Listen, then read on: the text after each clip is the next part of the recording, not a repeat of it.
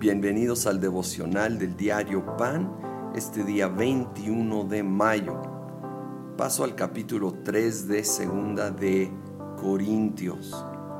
Eh, el capítulo en gran parte es un contraste entre el antiguo pacto, el antiguo testamento y, y el nuevo pacto. El versículo 6 dice, Él nos ha capacitado para ser servidores de un nuevo pacto. No el de la letra, sino el del espíritu, porque la letra mata, pero el espíritu da vida.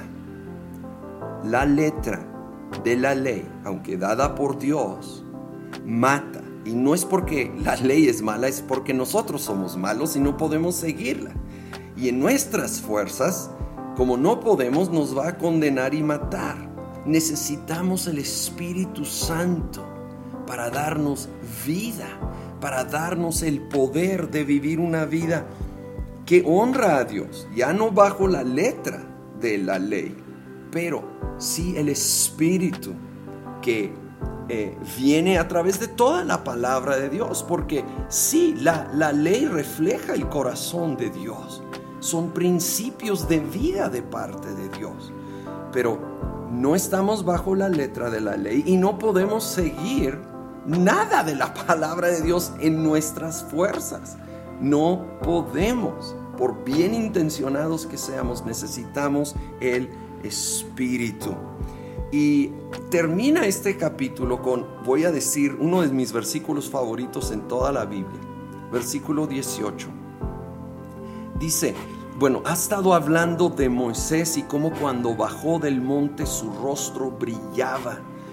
Hasta tenían que taparlo con un velo.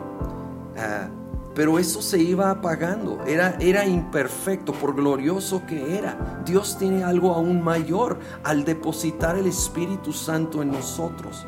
En ese contexto, versículo 18 dice, Así todos nosotros que con el rostro descubierto reflejamos como en un espejo la gloria del Señor, somos transformados a su semejanza con más y más gloria por la acción del Señor que es el espíritu. Ahora nosotros no, nos ponemos un velo, sino con el rostro descubierto y debemos de quitar todo velo, todo lo que estorba. Y ver y reflejar esta palabra aquí, traducida reflejamos, en la Reina Valera se traduce miramos, porque es la, son las dos cosas, porque es lo que sucede cuando uno está frente a un espejo. Vemos, pero a la vez reflejamos. De hecho, dice como en un espejo, la gloria del Señor. Somos transformados a esa semejanza, a lo que estamos viendo en el espejo, que es el Señor. Y Él nos va transformando para parecernos más y más a Él, como en un espejo, que obviamente es un reflejo de lo que estás viendo. Nosotros seremos transformados en aquello en lo cual nos estamos enfocando. Si yo me estoy enfocando en cosas inapropiadas, esas van a ir transformándome a parecerme más y más a aquello.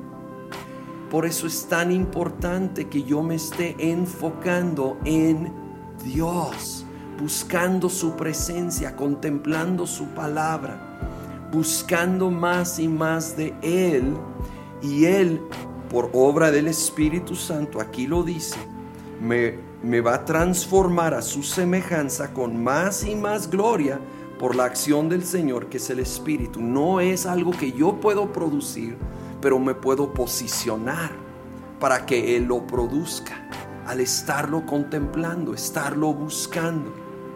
Y entonces Él va a traer más y más de su gloria. Esto me habla de un proceso no es una sola vez, no es de la noche a la mañana.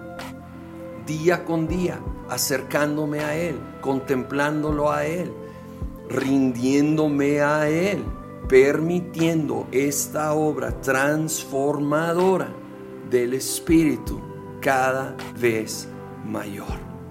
Venimos delante de ti, Señor, no dependiendo de nuestras fuerzas ni de la ley, Señor reconociendo que de nosotros No podemos en nuestras fuerzas, Señor. Nos va a matar, nos va a condenar. Venimos en el poder de tu Espíritu Santo para que tu palabra sea viva en, nosotros.